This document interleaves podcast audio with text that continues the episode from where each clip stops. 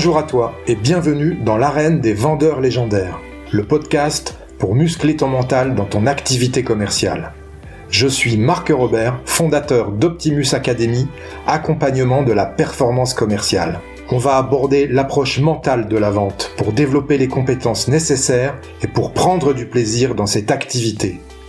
Comme dans le sport, ce sont tous les aspects psychologiques qu'il conviendra d'optimiser pour atteindre et maintenir l'état idéal de performance.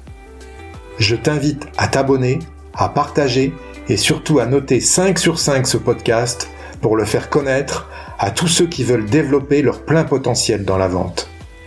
Tu peux aussi rejoindre la communauté Optimus Academy en t'inscrivant à la newsletter que tu recevras tous les jeudis dans ta boîte mail et où je te partagerai mes conseils pour faire de ton mental la forteresse de ta réussite commerciale. Si tu veux obtenir des résultats que tu n'as jamais eus, tu dois être prêt à faire des choses que tu n'as jamais faites. Tu es prêt? Alors c'est parti.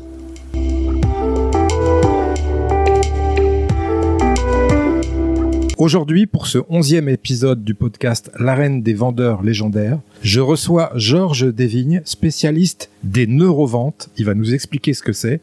Bonjour Georges. Salut Marc. Merci de me recevoir. Avec grand plaisir. Est-ce que tu peux te présenter pour nos auditeurs, s'il te plaît?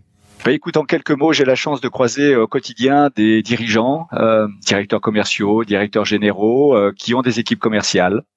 Et ces équipes commerciales, elles sont sous pression euh, de pouvoir mieux prospecter, parce que créer une connexion personnelle sur LinkedIn ou à distance, bah, c'est parfois quelque chose qui n'est pas aussi évident que ça quand les portes se sont fermées, ou parfois en matière de closing, à pouvoir engager dans une prise de décision au moment où les budgets, la concurrence, les pressions, encore une fois, sont hyper fortes. Donc bah, tous ces dirigeants d'entreprise qui effectivement souffrent de devoir euh, solliciter, prospecter plutôt qu'être sollicité ou avoir des difficultés à engager dans une prise de décision, bah, je les aide, voilà, à identifier une autre façon euh, d'approcher les clients, une autre façon euh, via le spectre des neurosciences, on en parlera un petit peu plus tard, de se réinventer pour donner envie d'acheter plutôt que vendre, parce que voilà, les clients ont, ont horreur qu'on leur vende, mais ils adorent acheter. C'est une expression que j'aime bien utiliser, donc c'est ce que je m'efforce de faire au quotidien, avec euh, beaucoup de plaisir et beaucoup de passion.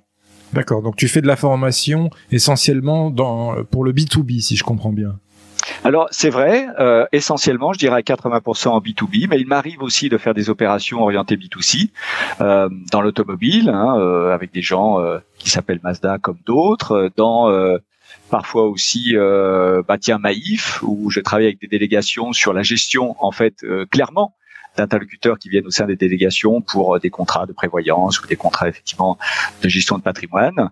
Et puis euh, d'autres situations euh, bah, on parlait je crois un moment avant effectivement de démarrer ensemble de système son Bose avec lequel pendant longtemps j'ai travaillé. Bah oui le client aussi le particulier a ses exigences et l'amener à choisir à s'investir dans un système n'est pas toujours évident. Donc euh, j'ai une activité effectivement B2C sur l'expérience client, mais tu as raison à 80% plutôt sur la partie euh, B2B. D'accord. Ça fait longtemps que tu travailles dans le domaine commercial?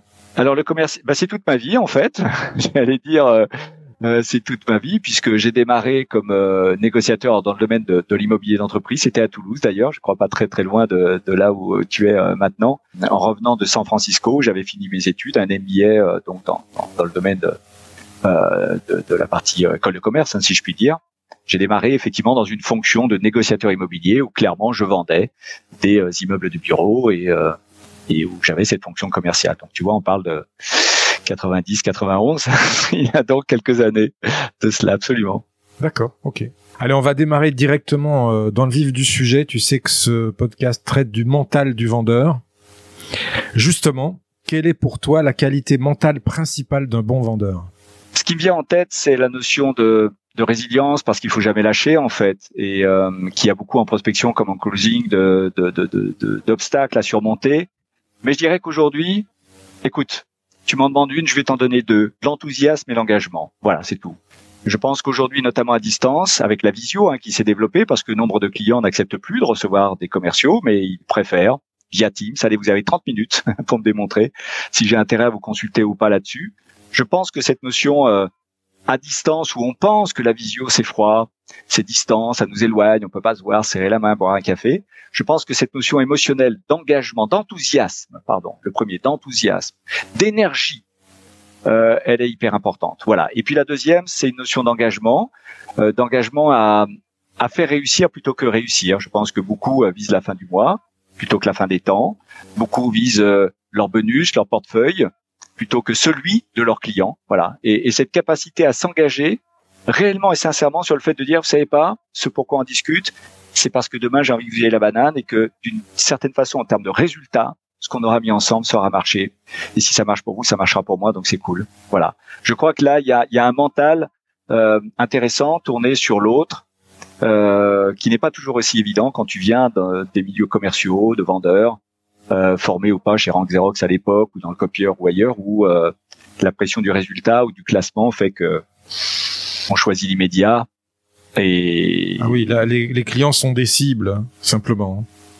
C'est ça, c'est ça. Et, et, avec un état d'esprit, tu parlais de mental, et j'aime bien ça, un mental qui, euh, tu sais, je me rends compte avec le temps, Marc, il est, je pense, pas le bon, que j'ai eu certainement aussi beaucoup, euh, parce qu'il fallait briller, parce qu'il fallait être bien classé, parce que finalement, euh, dans ces temps où euh, d'entreprise qui existent aussi un peu aujourd'hui, même si je pense que ça change beaucoup, euh, on est plus euh, sur une évolution de bien-être qu'on l'était sur une notion de défi et de challenge. Bah oui, il y avait des classements et tu n'avais pas intérêt à être dans le bas du classement. Donc, euh, bah, pour pas être dans le bas du classement, tu cédais parfois à la tentation de vendre et de placer ce qu'il convenait de placer pour euh, dans l'immédiat faire tes bonus et être en haut, quoi. Voilà. Okay. Donc, euh, cette notion de faire réussir, d'engagement au service de l'autre, elle me semble hyper importante. Parfait. Si tu devais résumer la vente en un verbe, quel serait-il? Engager. C'est ça. C'est d'engager. C'est cette capacité à motiver, à faire prendre une décision, à stimuler, à engager une personne en toute confiance dans le fait de dire ce qu'on va faire ensemble pour vous. Donc, en conséquence, pour moi, c'est bien. Okay. Ouais. Très bon. C'est comme dans le sport, je sais que ça te parle. Hein. C'est, je, je, le vois tous les jours dans d'autres sports, qu'il s'agisse de sport de raquette, le padel, je sais pas si tu vois entre le squash et le tennis, comme d'autres sports, le triathlon que j'ai pu faire ou le trail.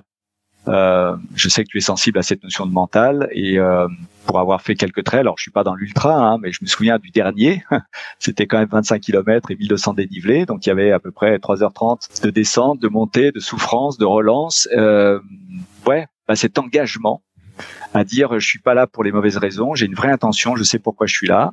C'est une aventure, j'aime cette idée de me défier moi-même pour les bonnes raisons, pas pour me défier pour me défier, mais pour voir ce qui se passe. Comme dit Mike Horn, tu sais, je suis grand fan hein, de cet explorateur d'extrême. Il dit euh, sortir de sa zone de confort, c'est progresser humainement. Voilà. Donc, euh, ouais, j'aime bien cette notion d'engagement. On fait les choses en étant engagé. Voilà, au service de l'autre bien sûr, mais en étant soi-même euh, totalement immergé dans l'idée de, de produire quelque chose de fort. Ça me fait penser à quelque chose qu'on peut donner à nos auditeurs. Je sais pas si tu connais Franck Pierrot, qui est un, formateur du, du, GIGN, qui a écrit justement un livre que j'ai beaucoup aimé, qui s'appelle Le pouvoir de l'engagement. Ah, super. Écoute, bah je retiens parce que moi j'ai eu la chance de, participer à une formation qui s'appelait euh, Performance ou haute intensité. Euh, C'était, je crois, ADN Group. Donc là, on était chez Laurent Combalbert. Hein. On parle aussi euh, du RAID, enfin RAID GIGN, avec Merwan hein, qui était négociateur je crois qu'il a évolué maintenant, hein, puisque Laurent Combalbert est sur le don de confiance. Enfin, il a, il a, il a un petit peu euh, évolué par rapport à ça. Mais ouais, ouais. Et moi, je suis, alors pour le coup, euh, je suis très sensible à ça parce que et très inspiré par toutes les lectures et, et, et cette formation que j'ai faite, où euh, clairement des membres du RAID en fait intervenaient, et nous montraient euh, sur des situations de négociation type prise d'otage, etc. Euh, la capacité à s'engager en fait. Bah justement, Franck Pirot, il était intervenu euh, sur l'attentat qu'il y a eu à Marseille sur euh, l'avion, tu sais, où ils sont rentrés, ils ont pris possession de l'avion. Je me ah souviens oui. plus exactement. Ouais, je vois. Je... Ouais. Sur le tarmac à Marseille là. Et c'est là on voit les images, non La porte qui s'ouvre, l'extérieur, ils Exactement. amènent. Euh, ouais, ouais. Je, je, crois que je suis, je, je, crois que je vois très très bien en plus. Dont le ouais, film ouais, L'assaut a été, a été tiré. Ok. Ok. Bon ben on est on est sur la même longueur d'onde, j'ai envie de te Intéressant, dire. Intéressant, ouais, ouais, ouais. Il y a du mental, c'est vrai. les meilleurs commerciaux ont quelque chose à prouver. Que penses-tu de cette affirmation? Je suis pas totalement à l'aise en fait. Je vais te dire pourquoi. Euh, quand je démarre une action de formation, je vais faire le parallèle et tu vas voir, je vais en venir, je vais faire court, hein, parce que parfois passionné, je fais long et je vais, essayer d'être le plus court. Quand je démarre une action de formation, d'accompagnement, quel que soit auprès de management ou de force de vente, je leur dis, vous avez deux attitudes possibles.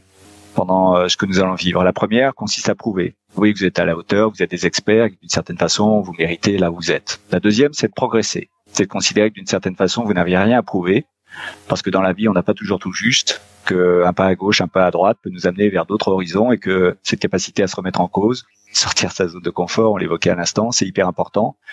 Donc, euh, non, je, je, suis pas tout à fait à l'aise. Euh, j'ai connu aussi des personnes qui ont réussi avec un esprit de revanche sur la vie ou sur ce qui leur était arrivé, qui se sentaient la nécessité d'être à la hauteur, de prouver quoi que ce soit. J'aime pas cette idée de, de devoir prouver parce que parce qu'en fait, si euh, Bernard Anselm était là, il dirait, lui, médecin neuropsychologue, qu'en fait, euh, ce qui stimule les neurones, c'est euh, parce que nous sommes des êtres vivants, des êtres de croissance, c'est justement de progresser. C'est ça qui fait qu'ils se développent. Si on est juste surprouvé, on est potentiellement sur des acquis. Donc rien à prouver, tout à apprendre. Ok, très intéressant comme point de vue. C'est la différence entre le fixed mindset et le growth mindset. C'est ça? Ah, j'entends bien. Bien sûr. Bah, c'est tu, tu le dis très très bien, bien sûr. Si je suis dans une logique de prouver, ça veut dire que d'une certaine façon, peut-être déficit de confiance en moi, j'ai une forme de fragilité à considérer que je dois exposer ma science. Je sais, tu ne sais pas. Ben non, s'en fout de ça. Parce que ta science, elle peut être mise en cause. Tout va tellement vite. Qui aurait imaginé que Tesla soit valorisé en quelques années euh, supérieur à un Ford qui a même pas atteint ça en un siècle? C'est un truc de dingue. Donc comment s'asseoir sur des certitudes quand le monde est chahuté, bouleversé On le vit en ce moment, hein, sans parler des, du chaos qui peut qui peut s'animer. Donc euh, arrêtons un peu les certitudes, les acquis, la volonté de prouver quoi que ce soit. Euh, montons moins de fragilité et plus de confiance dans le fait de dire que si on accepte de se réinventer, de progresser et qu'on ne maîtrise pas tout, bah ça ira en fait. Ok. Quels sont les fondamentaux du métier de commercial? Alors il y a des techniques et il y a des comportements. Ce qui me vient en tête dans les fondamentaux, il y a bien évidemment cet équilibre. Si je suis plutôt dans les aptitudes entre l'empathie et la projection, voilà, c'est ce qui me vient. Les fondamentaux, c'est de comprendre qu'à un moment dans une connexion personnelle, pour donner en confiance à la personne, lui donner envie de s'ouvrir, découvrir finalement ce que réellement il a besoin, il souhaite, ses enjeux, à la fois d'entreprise et peut-être personnel, hein, euh, de mettre en place ou pas un certain nombre de solutions, bah, il faut, il faut, faut faire preuve d'empathie, pas de sympathie, hein, d'empathie. C'est cette aptitude en fait à nourrir l'échange par une vraie volonté de compréhension. Encore une fois, euh, dépassant les besoins, euh, quelles sont vos douleurs, quels sont les besoins, ah bah tiens, j'ai une super solution, non, quels sont les enjeux, quelles sont les conséquences à faire ou pas? Mais aussi de projection et d'équilibre. De projection parce que à un moment, il faut savoir engager, il faut savoir dire, bah voilà, il est maintenant temps d'agir et de décider comment se prendre des décisions, comment effectivement à, un moment il faut qu'on puisse faire les choses ensemble. De l'expérience que j'ai pu vivre avec beaucoup d'humilité, mais j'ai eu la chance euh, la malchance, non la chance de vivre dix ans aux États-Unis avec une culture donc euh, très américaine, très anglo-saxonne euh, versus ce que l'on peut vivre. Et c'est marrant. Euh, je, alors je suis un peu caricatural, mais je je, trouve qu'en tout cas auprès des publics commerciaux, il y a en France beaucoup d'empathie, euh, je pense qu'il y a une vraie aptitude, euh, peut-être latine, émotionnelle, à connecter, à donner envie aux gens de discuter, de partager des sentiments, mais que quand il s'agit de décider et d'avoir un interlocuteur qui dit je vais réfléchir, bah ok, je vous laisse réfléchir et puis on verra. Alors que j'ai trouvé chez les Américains une capacité de projection très forte. Alors euh, là, pour ce qui est effectivement d'essayer d'influencer, voire pour certains de manipuler euh, si Aldini est très fort hein, dans ses euh, livres Présuasion, etc., justement sur les techniques issues des neurosciences et, qui sont de nature à plus qu'influencer, manipuler, bon bref, avec un vrai déficit d'écoute à fois parce que le but c'est de te placer quelque chose qui te ressemble ou pas, ils s'en foutent, euh, voilà. Donc euh, je pense que c'est cet ensemble, cet équilibre entre une bienveillance qui permet finalement de comprendre, d'écouter cette fameuse empathie, et puis une exigence qui permet effectivement d'engager dans un process de, de closing. Bah, si on a un peu des deux, sans être déséquilibré, ça peut être top, quoi. Ok. Quelles sont tes valeurs, Georges, dans ton activité commerciale? Ça, c'est une sacrée question. Alors, dans mon immeuble, je ne sais pas si Processcom te parle. Processcom, tu sais, voilà, ces inventaires de profils de personnalité. J'ai très peu de persévérants. J'en ai quasiment pas. Donc celui qui vit sur les croyances, les valeurs, les choses comme ça, j'ai plutôt une base rebelle euh, avec effectivement du promoteur et une phase empathique euh, qui vient. Enfin, ça a été rebaptisé d'ailleurs. Je, suis sur les anciens termes. Maintenant, c'est analyseur, etc. Bon, bref, les valeurs de fidélité, en fait, si on avait qu'une, c'est euh, on lâche jamais on ne lâche jamais. Voilà. Et euh, l'idée même d'être quelqu'un de fiable, d'être quelqu'un sur lequel on sait que ça lâche pas en fait. Ouais. Alors je sais pas si ça peut être une valeur ou un truc, mais en tout cas c'est ce qui vient en tête. Et, euh, et j'aime à l'idée que que si demain euh, des gens étaient interviewés ou au moment où je serais plus là, euh, certains témoignaient de ce qu'ils ont pu retenir, ils disaient, bah, ce mec-là, vous pouvez compter sur lui. Hein. Il était là quand il fallait, il a jamais lâché. Voilà.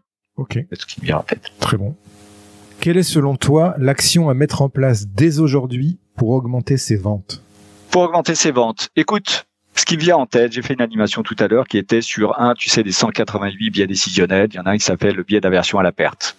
Il dit que d'une certaine façon, nous préférons éviter de perdre plutôt que gagner. Tu vas me dire, c'est très opérationnel, etc. Mais la première chose que je ferais, c'est de dire, euh, pour mieux vendre, pour mieux connecter avec vos interlocuteurs et leur montrer à quel point vous êtes là pour les aider, au lieu de étaler vos bénéfices et montrer à quel point effectivement vous avez des solutions formidables, dites-leur simplement que face à leurs enjeux, leurs envies, vous êtes là pour leur éviter, en fait, via d'aversion à la perte, éviter de rencontrer des situations et des préoccupations et des problématiques. Bref, au lieu de les faire rêver, ben, indique-leur euh, que tu vas stopper leur cauchemar. Et donc, je prendrai l'ensemble des pitchs. C'est parce que la vente, elle démarre là, hein, à un certain moment. Et qu'il s'agisse de pitcher en face à face ou en visio, qu'il s'agisse d'écrire une petite note d'ajout à une connexion LinkedIn dans les premiers instants d'une connexion.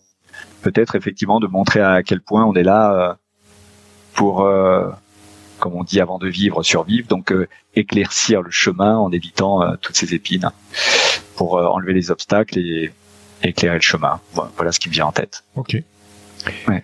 Quelle est la discipline dans ton activité commerciale avec laquelle tu ne transiges jamais?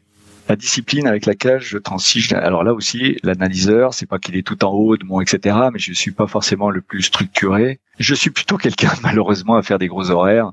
Je pense que je me suis construit à une époque, euh, on va dire, de rank Xerox, etc. où la notion de défi et de challenge faisait que d'une certaine façon, celui qui était euh, le premier levé et le dernier à partir du bureau, c'est un peu malheureux ce que je vais dire, mais avec d'une certaine façon une, une, un impact et une force.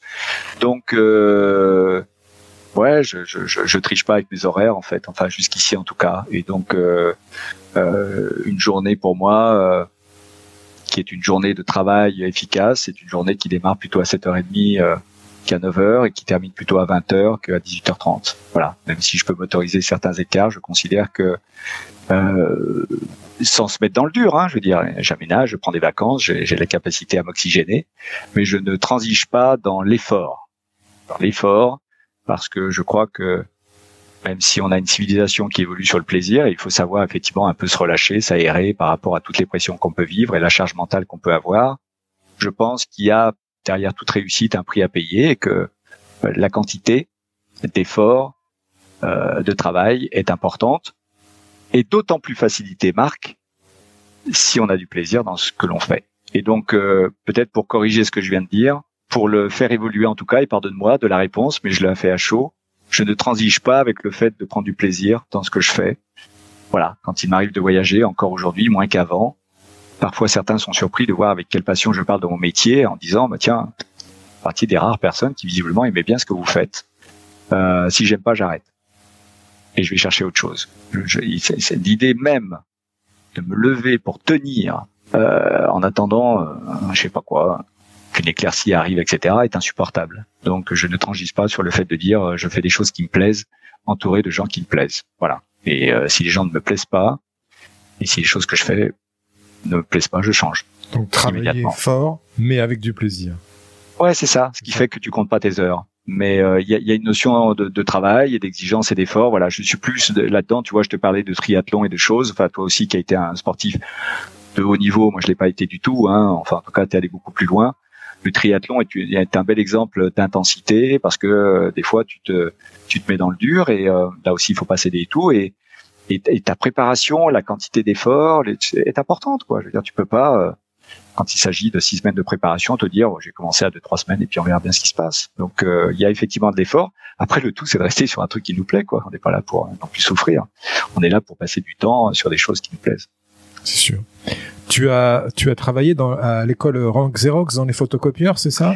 Alors, j'étais très proche de cette école. Je le prends souvent comme référence. Mes, mes, premières heures dans le domaine du consulting ont été effectivement chez Mercury International. Ça remonte à, il y a pas mal de temps. Il y avait Mercury Urval pour la partie recrutement et Mercury International, bien sûr, pour l'aspect formation, efficacité commerciale. J'ai passé cinq ans merveilleuses, euh, notamment encadré par euh, une personne qui a effectivement est devenue, euh, qui était PDG France, qui est devenue PDG Monde. Donc j'ai eu cette chance d'être à la fois challengé et, et, fortement. Et pourquoi je fais la référence? Parce que euh, Mercury travaillait beaucoup à ce moment-là sur effectivement la modélisation des écoles de vente type Rank, Xerox, etc. Donc c'est un petit peu euh, voilà plutôt que dire euh, Mercury, je fais je fais référence à ça. J'ai démarré dans le photocopieur également ma carrière commerciale. Voilà. Donc ça, ça fait un point commun en plus. Je pense que tu dois voir ce que je veux dire et, et cette capacité quand même de, de, formaliser des cycles de vente. De voilà, c'était vraiment là tu énormément. Très très formateur. Ah, ça a été. Alors c'est marrant que tu dis ça parce que je peux faire le parallèle. Je pense que Enfin, pour moi, ça a été une véritable drogue. Hein, c'est un truc de dingue, hein, le consulting, parce que quand tu aimes ça, tu ne comptes plus tes horaires, tes nuits, tes machins.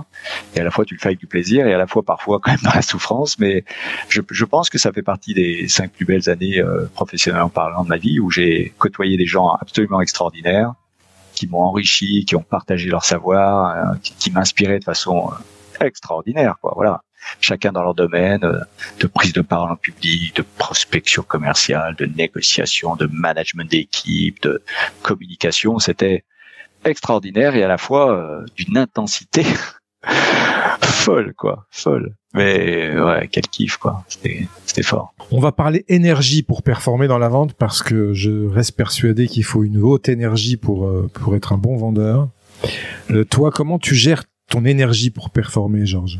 Super intéressant. Bravo et merci pour la question. J'ai participé à une formation euh, Tony Robbins. Je l'attendais, enfin, j'avais voilà, et de grands gourous américains, pour ceux qui connaissent bien sûr, milliardaires. Et au moment de voir arriver ce préparateur mental incroyable qui fait des interventions, je vois arriver John, un préparateur physique. Il dit les amis, on va parler de physiologie. Bah ouais, parce que le mental, vous êtes gentils les amis, si physiologiquement en matière de sommeil, en matière de récupération, en matière de position même, en visio. Vous n'avez pas la tête droite, mais qu'elle est inclinée. Bon, bref, il y a tout un tas de choses. Vous ne pourrez pas performer. Donc, euh, aujourd'hui, je suis hyper strict avec mon sommeil. Donc, j'ai appris par ce fameux clinicien qui était présent avec les équipes euh, du RAID lors d'un stage performance sous haute intensité, qui avait des cycles sensiblement d'une heure et demie, etc. Donc, je, je suis à programmer en fait mes cycles de sommeil. Euh, je sais quand je dois aller me coucher, je sais quand je me lève. Donc je suis pas un Robocop. Hein, je sais le week-end me détendre et faire des choses. Mais par contre, quand il s'agit d'être en énergie pour performer, parce qu'il y a des grandes réunions, parce qu'il y a des moments effectivement de webconférences, etc. Je suis un extrêmement attentif à mon sommeil pour bien dormir. Deux, je suis attentif à mon alimentation. Alors sur le sucre et tout, je fais des excès, mais je fais gaffe aussi.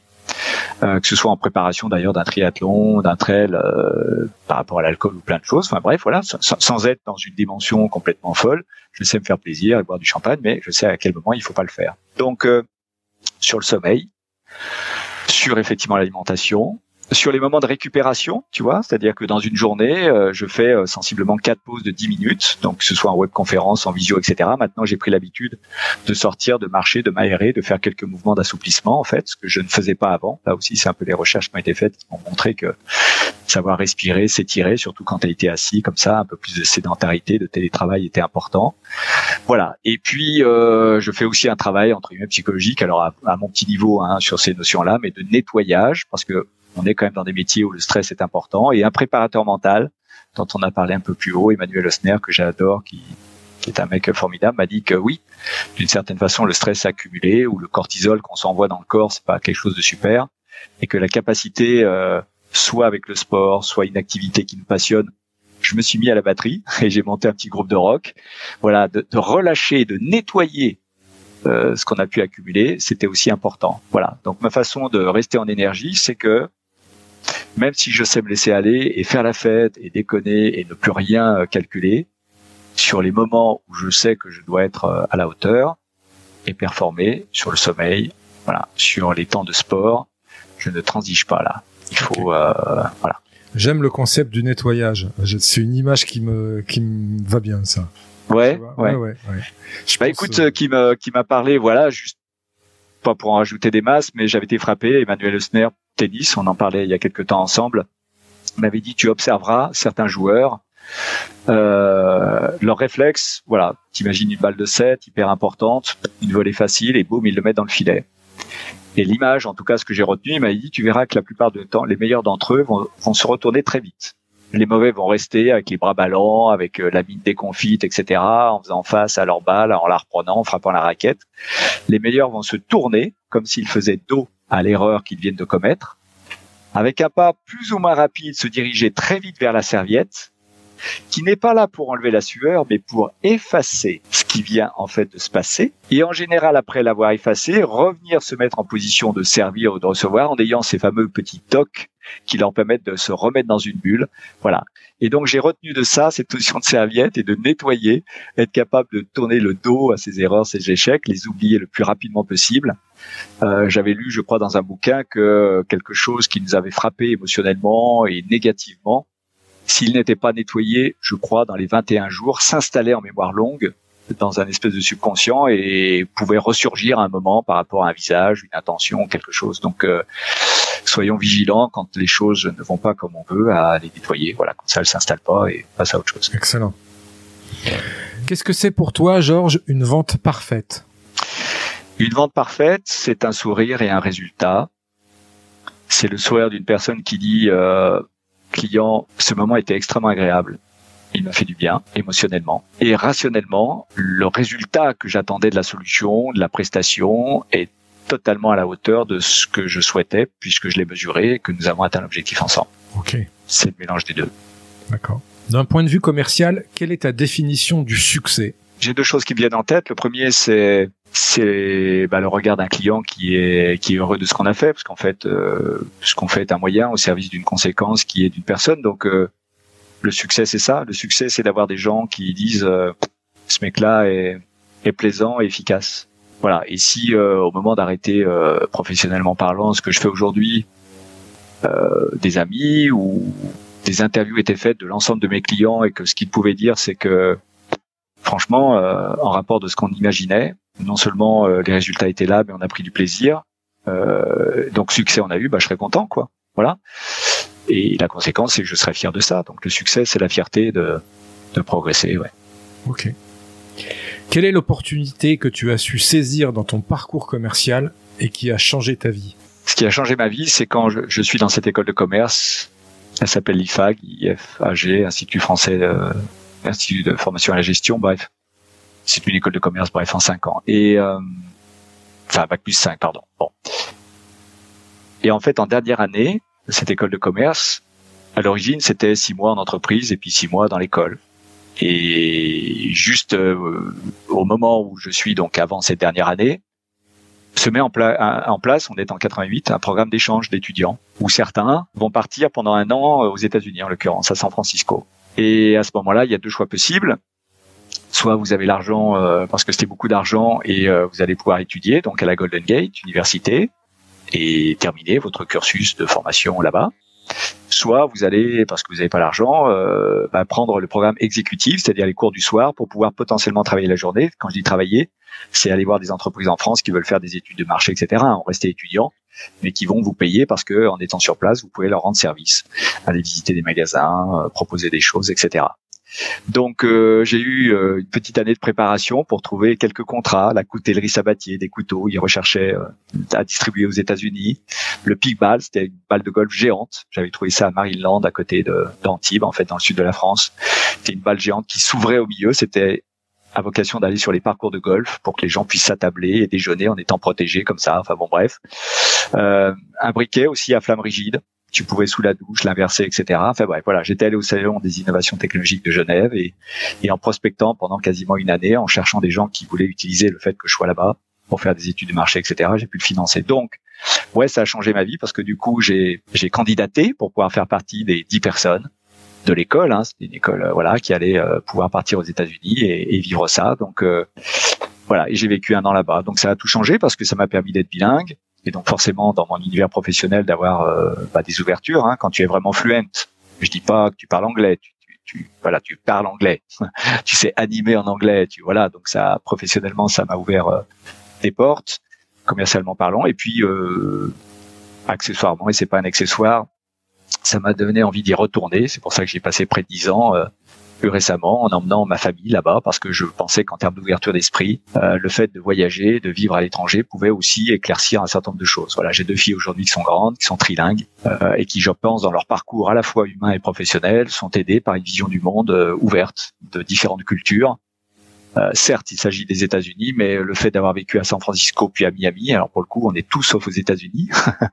San Francisco très européen, Miami très latinos, a permis de rencontrer des gens qui étaient euh, de l'Est, du Nord, du Sud, et, euh, et, un melting pot de culture, d'envie et de relations qui était top. Voilà. Donc je pense que à la fois dans ma carrière commerciale au sens de connecter avec des personnes, cette expatriation qui fait que tu sais pas pour combien de temps tu es là. Je pense qu'effectivement voilà, ça a été un événement qui commercialement parce que le commercial c'est la relation à l'autre, bah, dès lors que tu es ouvert, que tu as envie de rencontrer, d'engager des conversations, émotionnellement de partager des expériences de vie, euh, telles qu'on a pu l'avoir à l'étranger comme ailleurs, euh, le goût de l'autre, d'ouvrir des portes et pas de regarder pendant 5-10 ans ton voisin pour savoir si euh, on va se prêter la tondeuse.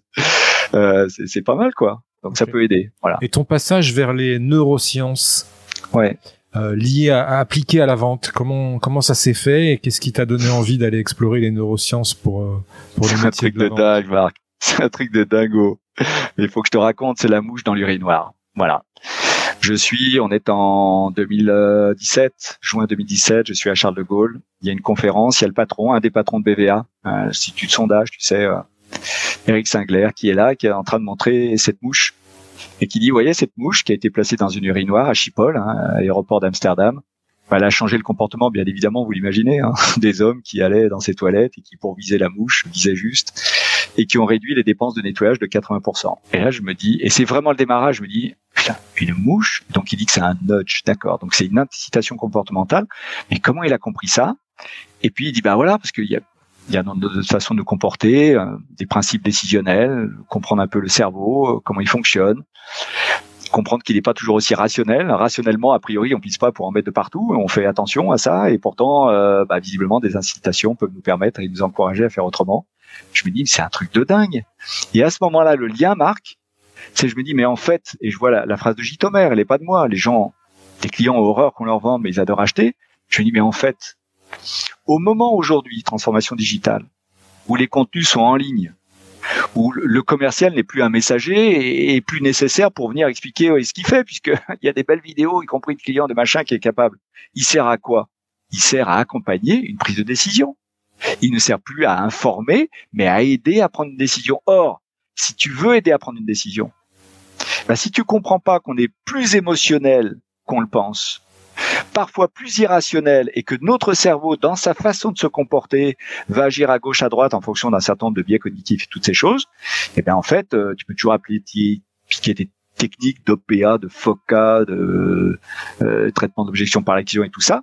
Tu passes à côté d'essentiel, c'est de savoir comment se prend la décision. Et voilà, c'est là où s'est fait la bascule. Elle est partie de la mouche, de cette notion de comprendre les comportements, d'aller explorer en fait cette dimension très émotionnelle du cerveau, de la prise de décision, et de me focaliser là-dessus. Voilà, donc j'ai pris le guide de l'économie comportementale, tu vois, il est derrière moi.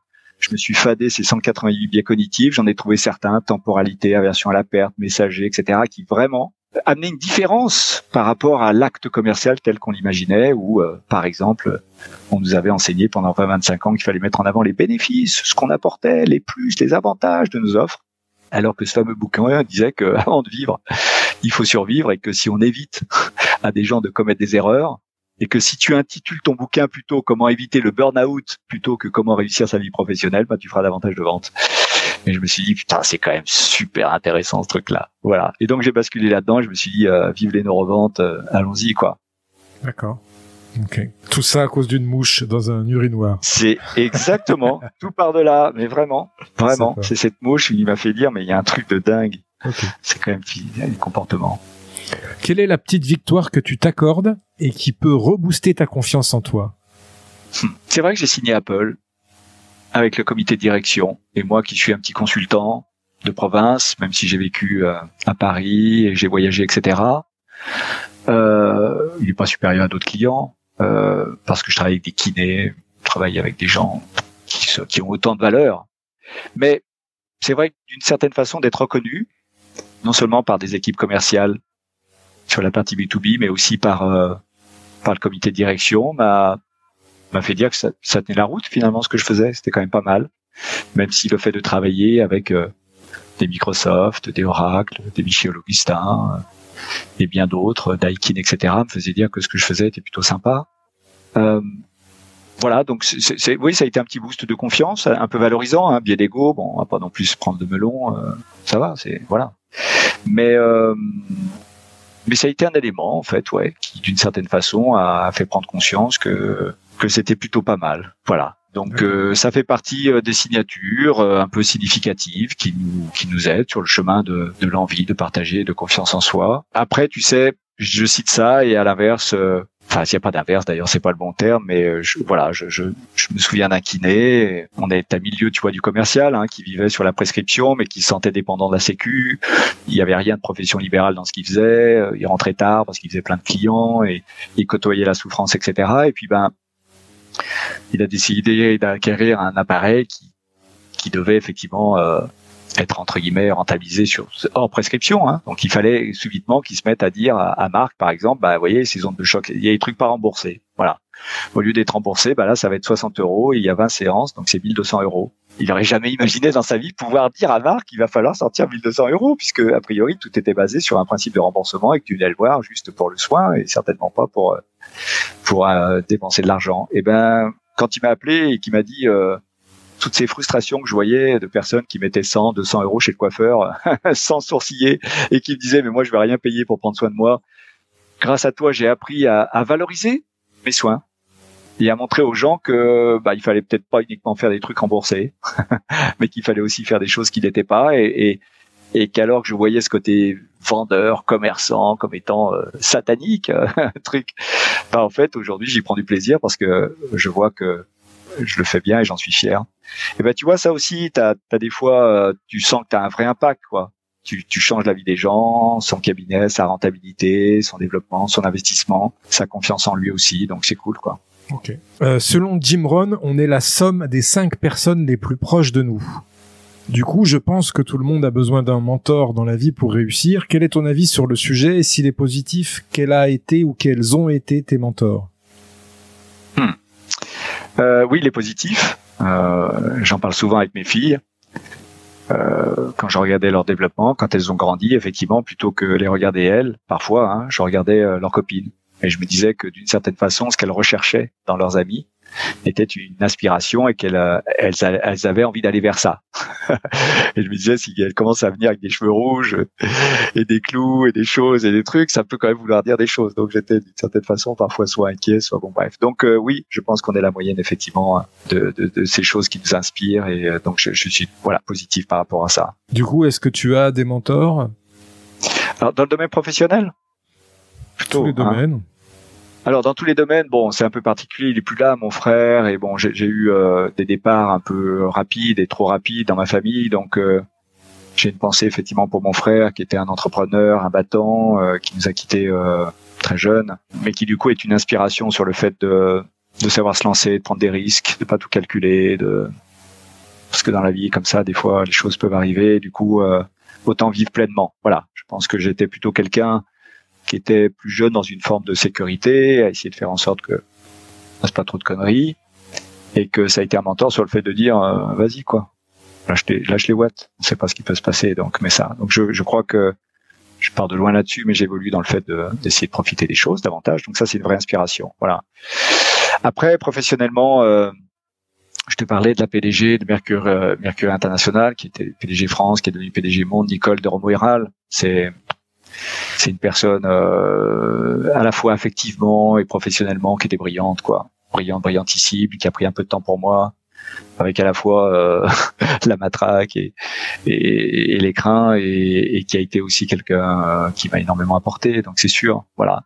Et puis après, voilà, j'ai une dernière pensée. Alors c'est pas comme les awards, je voudrais remercier ma famille et tout ça, le fait. Mais pour mon épouse, en fait, tu sais, je me rends compte aujourd'hui que je suis très, très très intense, très investi dans mon travail en fait, avec des, des, des journées euh, fortes. Et en fait, je me rends compte aujourd'hui à quel point c'est possible grâce à une épouse en fait qui me soulage de beaucoup de choses à la maison et que dans les rares fois où elle a été un peu malade ou chahutée en termes de santé, soudainement, je me disais, mais bon, euh, si je dois m'occuper de tous les trucs, j'ai plus ma puissance de travail, je, je, ne pourrais plus réussir et faire ce que j'aime faire comme je pourrais le faire. Donc c'est aussi euh, d'une certaine façon un mentor dans le fait d'avoir accepté de jouer son rôle, moi plutôt sous la lumière et elle dans l'ombre, mais la rendant peut-être encore plus éclairante que moi. Quoi. Voilà, je sais pas si je le formule bien, mais euh, par, par cette capacité à, à trouver un équilibre et, et que chacun joue son jeu dans voilà. Donc euh, donc voilà. Ok, je comprends. Quel est le meilleur conseil qu'on t'ait donné dans ta carrière commerciale? Dans le doute, fonce. C'est ce qui me vient en tête, Marc. C'est ce qui vient en tête. Dans le doute, fonce. On a cette expression dans le doute, abstiens-toi. Euh, si tu le sens pas, n'y va pas. Euh, euh, non, voilà. Donc, euh, t'es pas sûr du coup. Ta proposition, ton rendez-vous, euh, ta préparation, euh, vas-y quoi, fonce. Tu y vas quoi. Okay. Qu'est-ce qui peut t'arriver? Si t'es pas dans un esprit de prouver, justement, mais de progresser, et d'être capable de reconnaître le fait de dire que rien n'est parfait, mais qu'en tout cas, tu as cette volonté derrière de revenir à la charge et d'améliorer ce que tu fais, et, ben tout ira bien. Donc, euh, donc engage-toi, quoi. engage-toi, comme il disait. Ça me fait penser à cette citation qui est euh, Ce n'est pas parce qu'une voie est bonne que nous choisissons de la suivre, c'est parce que nous choisissons de la suivre qu'elle devient bonne. Ouais, exact. Et donc on est euh, beaucoup souvent, et j'ai pu l'être, tu vois, avec le frein à main, hein, ça correspond un peu à ce que je disais de mon frère, enfin tout un tas de choses, à se dire, euh, encore une fois, biais d'aversion à la perte, hein, pas commettre d'erreurs, pas prendre de risques, essayer d'éviter euh, le côté épineux, piquant des situations, etc. Donc euh, je suis pas prêt, je le sens pas. Si je veux être à la hauteur, parfait, prouvé, fort, hein, vaut mieux éviter les, les trucs qui sont un peu chelous, quoi. Non, non, moi j'y vais, quoi, plein pot. Et euh, même pas peur. Parce que qu'est-ce qui peut m'arriver En fait, juste d'apprendre. Exactement. donc, donc engage, quoi. Exactement. Ouais. Quelle est selon toi ta plus grande qualité commerciale qui te rend unique, authentique et non normé L'enthousiasme. C'est ce que disent euh, mes interlocuteurs. Ils disent deux choses. Mes clients, ceux qui me font la joie, hein, pas tous, euh, de le dire, mais euh, je pense que c'est ça que j'ai entendu la plupart du temps. Pour ceux qui avaient envie de partager euh, avec intimité, ils me disaient euh, il y a de l'enthousiasme et il y a du pragmatisme. Euh, il y a d'énergie, il y a d'engagement, il y a de l'envie de faire, il y a une espèce de joie de partager. Et, et, derrière, un vécu, une histoire, parce que tu as fait le commercial, quoi. C'est pas ce que tu dis, tu le racontes pas. De façon théorique, tu prospectes, tu fais tes messages LinkedIn. Donc en fait, tu nous partages quelque chose que tu vis au quotidien. Mais voilà, je retiendrai au-delà du pragmatisme, du concret, euh, je rentrais à cette notion d'enthousiasme parce que euh, il m'est même arrivé sur une opération, tu vois, j'ai un client qui m'a dit bah écoute, il y aura pas que toi, il y aura d'autres animateurs, formateurs qu'on va prendre sur des thématiques de management, etc. Voilà, on, on va diviser le budget. J'étais un peu déçu, je pensais avoir tout, mais bon, ça a été comme ça. Mais ça a été euh, pour le coup une fierté. J'aurais peut-être dû utiliser ça aussi tout à l'heure sur la fierté, mais bon. Euh, quand il m'a dit, par contre, on, on, aimerait que ce soit toi qui ouvre, parce que euh, on pense que nos équipes ont perdu l'appétit de la formation. Il y a eu beaucoup de choses sur des certifications, etc. Bref, ils traînent un peu la patte. La formation est vécue comme un moment qui les éloigne du terrain, avec encore un mec qui va leur sortir des concepts scolaires, alors expliquer que lui il sait et qu'ils ne savent pas, et donc on voit que cet appétit de formation n'existe pas. Donc on voudrait que tu lances le truc parce qu'on pense que plus qu'un autre, tu vas apporter cette énergie, cette adrénaline, cette dopamine qui va faire qu'ils vont se dire waouh, on s'éclate, c'est bien, c'est euh, la formation, c'est un truc génial. Et du coup, qu'il y sera le terrain pour les autres. Et donc, euh, j'ai trouvé ça cool. Je me suis dit, allez banco, c'est top, sympa. C'est bien l'enthousiasme, c'est primordial dans, dans la vente pour moi. Hein. Quelqu'un qui est pas enthousiaste, t'as pas envie de lui acheter, hein, vraiment. C'est pas. Non, non. C'est très vrai ce que tu dis. Tu sais, à l'époque même Mercury, tu vois, ça me remonte à, à, avec Nicole. Il y avait eu cette étude, on l'a partagée en conférence quel est le reproche effectivement que les acheteurs, bon elle remonte, hein, je sais pas aujourd'hui ce qu'elle serait, mais quel est le reproche numéro un que les acheteurs font aux commerciaux? Et en fait le premier, le premier élément c'est le manque d'enthousiasme. En disait que d'une certaine façon, euh, cette espèce de neutralité ou, ou, une représentation professionnelle, on arrivait bonjour monsieur, bah écoutez merci, je suis ravi de l'opportunité de vous voir aujourd'hui Marc. Alors l'objet de notre rendez-vous c'est de voir quelles sont euh, les pistes de coopération et euh, j'ai des questions à vous poser pour mieux. Putain, mais tu, tu, sais que tu vas souffrir pendant une heure d'entretien. Mais ça va être un enfer, une espèce de truc tellement neutre que, qui, qui, qui, voilà, que ça ressemble à rien, que ça n'adresse personne, alors que cet enthousiasme de dire euh, avec tes propres mots, oh, c'est dingue quoi, cette chance que j'ai d'être avec vous, c'est juste génial, j'ai envie de saisir l'opportunité. Alors voyons, ça peut nous mener cette aventure. Je dis waouh, il a, il a les watts quoi. C'est bon, il est, il est vraiment content. C'est pas une phrase récitée. Il est content tu vois, l'interprétation. Pas réciter, mais interpréter dans le truc. Lui donner, lui donner une intention, quoi. C'est ça le truc. On va parler donc de ta spécialité, la gestion des émotions dans la vente. Euh, euh, est-ce que tu as une, une, façon de gérer les émotions dans la vente, notamment, je pense à, à la gestion de la pression des résultats pour les commerciaux? Est-ce que tu as des, des astuces, des, des petits tips à nous partager à ce niveau-là? Il est clair qu'aujourd'hui, la capacité à absorber la pression, c'est une des qualités qu'on recherche. Hein. Euh, c'est les managers comme chez les commerciaux, quoi. Bon, la première chose, elle est facile à dire, difficile à faire. Si tu dans l'enjeu, l'enjeu, tu le jeu. Euh, donc la première chose à faire, c'est de se dire que d'une certaine façon, il y a eu des expériences qui avaient été faites, hein, notamment sur des tireurs penalty. On avait dit, bah voilà, vous avez des penalties, vous avez tiré 10 penalties, voilà. Et au terme de l'expérience qui a été menée, ils ont interrogé ceux qui avaient le plus réussi. Ils leur ont demandé, bah tu as pensé à quoi en fait au moment de tirer le penalty? Et ils disaient, bah j'ai pensé à ouvrir mon pied, à mes trois pas d'élan, à là où je souhaitais placer, poteau gauche, lucarne, etc. Bon bref, le geste, le jeu. Et puis ils ont demandé à ceux qui avaient eu moins de succès, qui avaient raté euh, plus souvent que les autres. Ils ont dit bah j'ai pensé euh, à la réaction du public, j'ai pensé à la loose quand éventuellement on va me comparer aux autres. Bref, des choses qui n'avaient pas en contrôle et sur lequel effectivement euh, parce qu'ils s'étaient projetés dans l'avenir, bah c'est là que le stress avait été créé. Donc la première chose elle est là.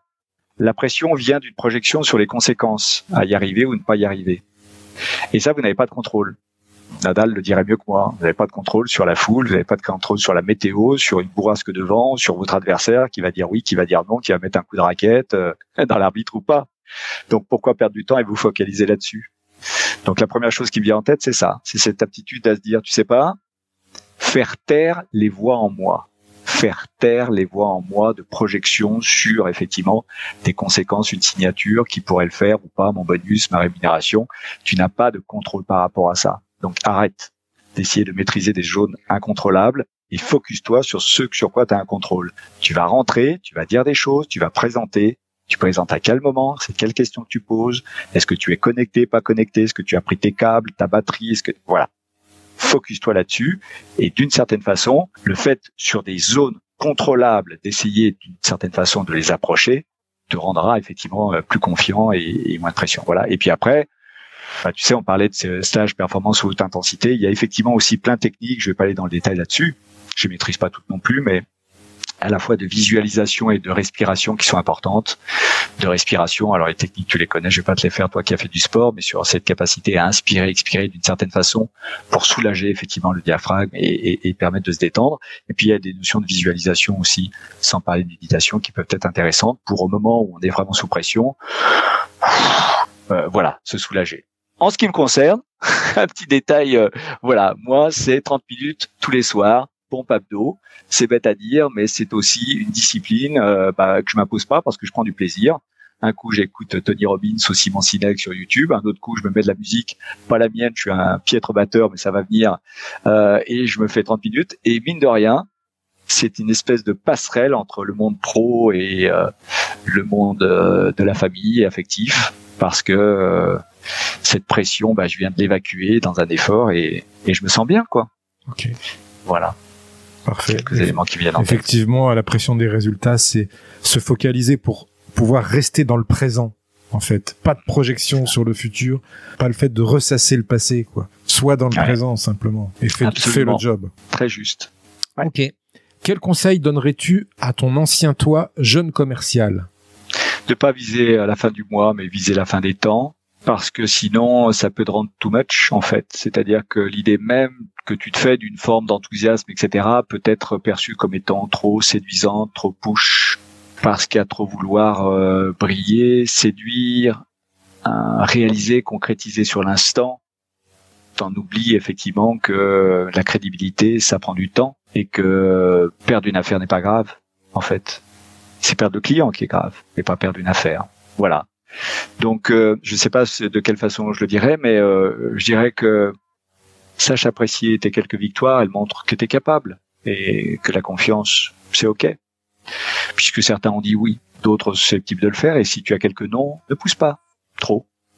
Ça va te décrédibiliser parce que parce que si tu vises la fin du mois, parfois tu risques d'être inquiet. Quand tu es inquiet, tu inquiètes les gens. Ils vont le ressentir. Ok.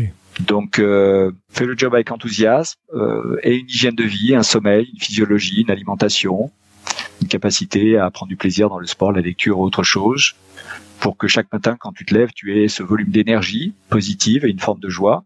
Les gens, euh, c'est comme dans les boîtes de nuit, euh, iront vers les gens joyeux et enthousiastes, ils iront danser aux côtés. C'est là où les couples vont se former. Mais euh, l'aventure de nuit, ça peut être moyen. Donc ne vise pas ça. Je comprends le, l'analogie. c'est ça. J'ai un peu dérivé. Quelle est ta punchline de vendeur légendaire, Georges? Qui ont horreur qu'on leur vende, mais ils adorent acheter. Comprends effectivement comment stimuler une prise de décision et tout ira bien pour toi. Donc la punchline, je la fais un peu avec toi en direct. Euh, ça serait effectivement stimuler une prise de décision sans chercher à convaincre grâce aux neurosciences. Bien. Ça me va. Ok, bon ben merci pour cette participation et ce temps qu'on a passé ensemble et tous les tips que tu as donnés à nos auditeurs. C'était euh, riche d'enseignements. Merci à toi, Marc. Mais l'échange n'est pas totalement fini. J'ai euh, un top, un petit top 5. Tu sais, comme dans le sport, tu finis toujours par un top 5, quelque chose. Qu'est-ce que tu vas nous sortir encore Donc, c'est cinq petites questions très rapides où le but du ah. jeu, c'est que tu puisses répondre sans trop réfléchir, un peu du tac au tac. Est-ce que tu es prêt? Ouais, on y va. Une citation qui t'inspire et qui peut inspirer les futurs vendeurs légendaires. Ne perds jamais la confiance que tu as en toi. Un livre ou un média à suivre pour devenir un vendeur légendaire. Eric Singler, Nudge Marketing. Un conseil pour rester au top de sa légende commerciale. Bien dormir. Une question à poser à son client et qui gagne à tous les coups. Qu'est-ce qui vous a donné envie de me recevoir? Une croyance limitante que tu as su briser si t'as raté, c'est que t'es un raté. Ah oui, grosse croyance limitante à, briser. Ça, c'est vrai. Alors ça, ça entame ta confiance en toi, direct. Et je pense au sport notamment parce que pendant pas mal d'années, sur des sets importants, des matchs ou des choses, même si j'étais pas de tournoi, euh, je pouvais rentrer contrarié de, de longtemps en considérant que si j'avais raté, j'étais un raté. Et que j'avais pas trouvé cette fonction de nettoyage qui fait que bah non, t'es sur le chemin. en fait. C'est tout l'avantage du sport à, haut niveau quand même, c'est de pouvoir se remettre en question justement à ce niveau-là, qu'on puisse euh, bah, passer à autre chose, hein, effacer, nettoyer euh, la désillusion éventuelle et puis se reconstruire sur un prochain objectif c'est très juste ce que tu dis. Je l'ai pas sur cet entretien, mais tu vois, c'est pas, il y a pas de regret parce que pour le coup, j'ai dépassé euh, ce temps, même si à un moment ça existait, mais ça n'est plus le cas. Mais que ce soit pour moi ou pour mes filles, qui ont été plus dans le jeu et le plaisir du sport que le haut niveau, euh, c'est dommage d'une certaine façon, parce que même si le haut niveau c'est du sacrifice, c'est pas toujours du plaisir et tout, je pense que par rapport à ce que tu viens de dire, la capacité à accepter la défaite, capacité à comprendre ce que c'est que euh, nettoyer, se remettre et tout, c'est quand même une préparation à la vie assez extraordinaire. Si on la gère bien, euh, je trouve qu'elle est intéressante dans cette capacité à absorber la pression et tout plutôt que plus tard. C'est sûr. Donc ouais, ouais, vraiment. Ok. Avant de se dire au revoir, Georges, est-ce que tu as un invité à me recommander qui a su développer un mental fort dans son domaine commercial et qui pourrait inspirer nos auditeurs? Fabrice Lebido, euh, c'est quelqu'un, euh, alors il est positionné marketing digital, quelqu'un avec lequel je travaille et qui m'aide hein, sur une certaine façon à faire la promotion. Euh, je crois que c'est une personne qui a un recul, tu parlais d'énergie tout à l'heure, qui a un recul sur l'accompagnement des clients. voilà, écoute, ce qui m'a marqué en lui, la première fois que je l'ai rencontré, c'est que au moment où j'imaginais qu'il allait essayer de me séduire avec toutes ces superbe réalisation, etc. Euh, je crois retenir qu'il m'a regardé en disant bon, je sais pas en fait si ça va le faire ou pas entre nous. Je regarde si dans votre activité euh, je vois quelque chose qui peut être à la fois euh, plaisant, efficace. Sinon, je préfère partir quoi. Il a inversé le truc, tu vois. Et j'ai trouvé ça brillant. C'est l'une des premières fois où je voyais d'une certaine façon un commercial qui avait tout sauf envie de vendre en fait. Comme une anti-vente, hein, un peu. Exactement, exactement. Tu le dis très bien. Et j'étais marqué par ça sur le fait de dire non, non, mais la question, Georges, vous avez un budget et tout, mais c'est moi qui suis en train de voir si je vous choisis ou pas, en fait. Et je me suis dit putain, le mec, il a le melon, quoi? Qu'est-ce que c'est que cette histoire? Et je trouve ça assez inspirant. Alors, il est un peu, hein, je vais le dire comme ça, euh, parfois, mais il s'est euh, amicalement perché au sens où dans les notions d'énergie et des notions effectivement de, de recul vis-à-vis de la vie, etc. Il a un regard qui est quand même très, très euh, spécial mais très inspirant. Voilà, je trouve que On le trouve sur LinkedIn? Ouais, absolument. Fabrice Lebido, ouais, ouais, ouais. Bon, écoute, Et le je trouve qu'il est très inspirant justement sur une capacité à ne pas compter son temps, à accompagner. Et, et ouais, c'est de l'anti-vente en fait, et c'est ce qui fait que ça marche bien, quoi. Ouais, c'est assez intéressant. Où on peut te retrouver, Georges? Où on peut me retrouver? Sur LinkedIn Ah bien sûr, effectivement sur LinkedIn, j'essaie de poster effectivement régulièrement. C'est souvent le mardi et c'est le jeudi.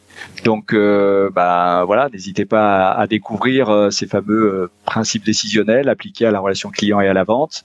Je suis en train de refaire tout mon site. C'est Fabrice qui s'en occupe, Neurovente. Il sera bientôt en ligne. Et vous avez notamment sur ce site les neuropamines, les fameuses neuropamines. Si vous inscrivez, bah, ça vous permettra de découvrir euh, là aussi un principe décisionnel de façon un peu courte, en vidéo, trois minutes, très pragmatique pour voir comment on peut euh, s'inspirer de ça et le mettre euh, en place. Voilà, donc neurevente.fr pour effectivement visiter notamment la newsletter Neuropamine. Il y a un club également, mais ça vous le verrez euh, très prochainement, ou alors au travers des posts ou sur LinkedIn pour euh, vivre cette aventure ensemble. Ok. Je te remercie, Georges.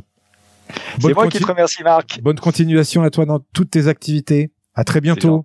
Merci à toi pour le moment d'échange. Au revoir. Salut. Merci à toi, cher auditeur, d'avoir suivi l'épisode jusqu'au bout. J'espère qu'il t'a plu, que tu as appris des choses et surtout que tu vas pouvoir les implémenter dans ton activité pour améliorer tes résultats.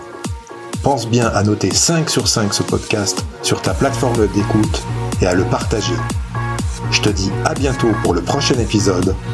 Mentalement fort. We'll be back.